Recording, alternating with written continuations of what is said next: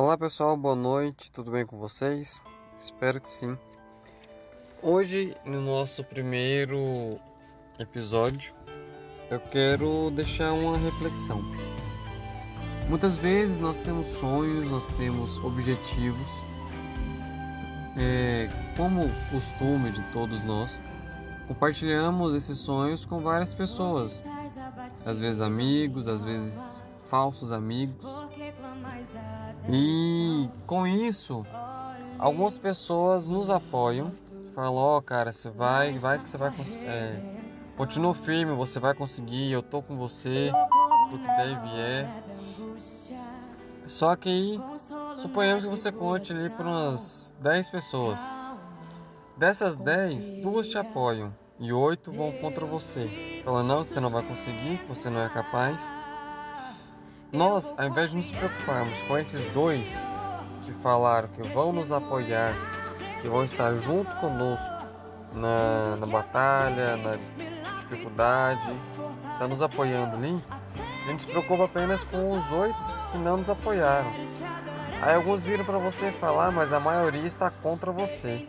Só você esquece o seguinte: esses dois que estão ao seu favor, que estão ali para lutar com você, é, quem colocou eles ao seu lado não foi qualquer pessoa, foi Deus que colocou ele ao seu lado. Se Deus colocou aqueles dois ao seu lado, Ele está com você. Deus está com você nessa, nessa batalha. Pode levantar quem for, pode levantar 8, 80, 800, 8 mil, não interessa. Se você, mas aquelas duas pessoas têm Deus ao seu lado, tem Deus na sua frente, guerreando, batalhando com vocês, você tem que pensar somente uma coisa: o dono da bênção está comigo. Não importa quem levantar contra mim, ele cairá. Eu conseguirei alcançar os meus sonhos, eu conseguirei alcançar os meus objetivos. Então pense nisso. Para de, de se preocupar com aqueles que estão contra você e passe a unir forças com aquele que está com você, porque vocês três juntos, você mais esses dois, não importa quem seja. Às vezes é um pai, uma mãe, às vezes é seu amigo, seu esposo. Muitas vezes nós temos amigos que são mais chegados do que irmãos. Então não importa quem está com você, mas se tiver uma pessoa com você lutando ao seu lado, honra essa pessoa Coloca Deus na frente e tudo vai dar certo.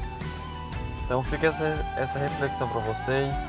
Hoje é 4 de novembro, o ano já está acabando, já, já tivemos muitas dificuldades agora em 2020, mas eu sei que 2021 está chegando, coisas novas vão acontecer e se prepara, porque eu sei que o que Deus tem preparado para mim e para você para esse próximo ano são coisas grandiosas.